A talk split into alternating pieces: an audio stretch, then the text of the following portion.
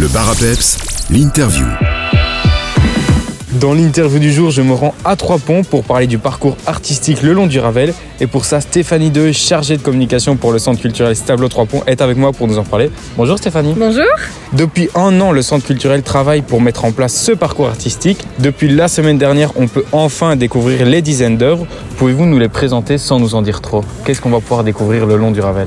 Euh, bah, c'est un parcours qui est quand même euh, très très euh, varié au niveau euh, des attentions artistiques. La chose qui est quand même un petit peu commune, c'était, je trouve que les artistes ont su, puisque le projet, dans le cahier des charges, il fallait vraiment que l'artiste, euh, que l'œuvre soit in situ, et donc ils ont vraiment pu utiliser euh, les matériaux, euh, le relief, le naturel qui se trouvait autour d'eux. Donc ça, c'est vraiment quelque chose qui fait partie intégrante de ce parcours d'artiste. Et puis il y avait aussi cette volonté quelque part que le public puisse se- s'approprier les œuvres. Donc il y a des œuvres qu'on peut presque tester ou avec des effets de miroir. Donc en fonction de comment on la regarde, l'œuvre une autre attention. Et sinon, ce qu'on peut dire, bah, c'est qu'il y a eu autant d'artistes qui sont euh, locaux ou régionaux que d'artistes internationaux qui ont, qui ont participé à ce parcours. Donc euh, voilà, j'invite vraiment les gens à découvrir la diversité de ce parcours.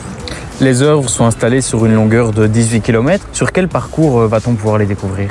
Tout à fait. Donc euh, nous, Centre culturel Stavelot Trois Ponts, on a tout de suite trouvé sens évidemment à utiliser ce Ravel, donc euh, 45 et 44A, euh, qui relie euh, Stavelot à Trois Ponts, en débordant un petit peu évidemment, puisqu'on remonte aussi sur Francorchamps et sur Hockey, qui sont euh, des communes, enfin qui sont des villages plutôt de la commune de Stavelot. Comment s'est passée la collaboration avec les différents artistes? Comment est-ce que vous y êtes pris pour choisir euh, et sélectionner les œuvres Donc en fait, tout est né avec Le Pigeon, l'œuvre d'Adèle Renaud, euh, sur euh, l'ancienne gare de Stavelot. On était un peu en sortir de confinement et voilà, on s'est vraiment rendu compte que quelque part, ce, travail artistique à ciel ouvert dans cette période qui était très particulière a vraiment attisé la curiosité des gens. Et donc on s'est dit que c'était peut-être l'occasion de lancer ce, parcours artistique. Donc on a fait un appel à projets.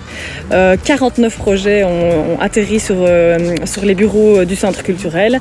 Et alors nous avons composé un jury de six, de six personnes euh, qui sont soit des représentants de la ville, des représentants de l'équipe du centre culturel, mais aussi évidemment des représentants du milieu artistique pour pouvoir élire euh, 10 projets euh, qui, qui font maintenant partie du parcours. Les œuvres sont donc maintenant placées. Quels vont être le futur pour ces œuvres-là? Est-ce qu'elles vont rester un certain moment puisqu'elles sont éco-responsables et ne dégradent pas l'environnement C'est bien ça? Tout à fait. Donc à nouveau, au niveau du, du cahier des charges, les œuvres devraient être pérennes. Donc euh, pour une durée de 10 ans, elles ne devaient pas s'altérer. Après, évidemment, évoluer avec leur environnement extérieur, mais elles vont être visibles pendant les 10 prochaines années. Si on veut retrouver toutes les infos sur euh, ce parcours artistique, c'est sur votre site que ça se passe? Sur notre site internet et d'ici peu, euh, on aura un clip qui va euh, permettre de présenter et de faire la promotion de ce parcours visible sur notre site internet également. Super, le site internet ccstp.be. Merci beaucoup Stéphanie et à bientôt. À bientôt, merci à vous.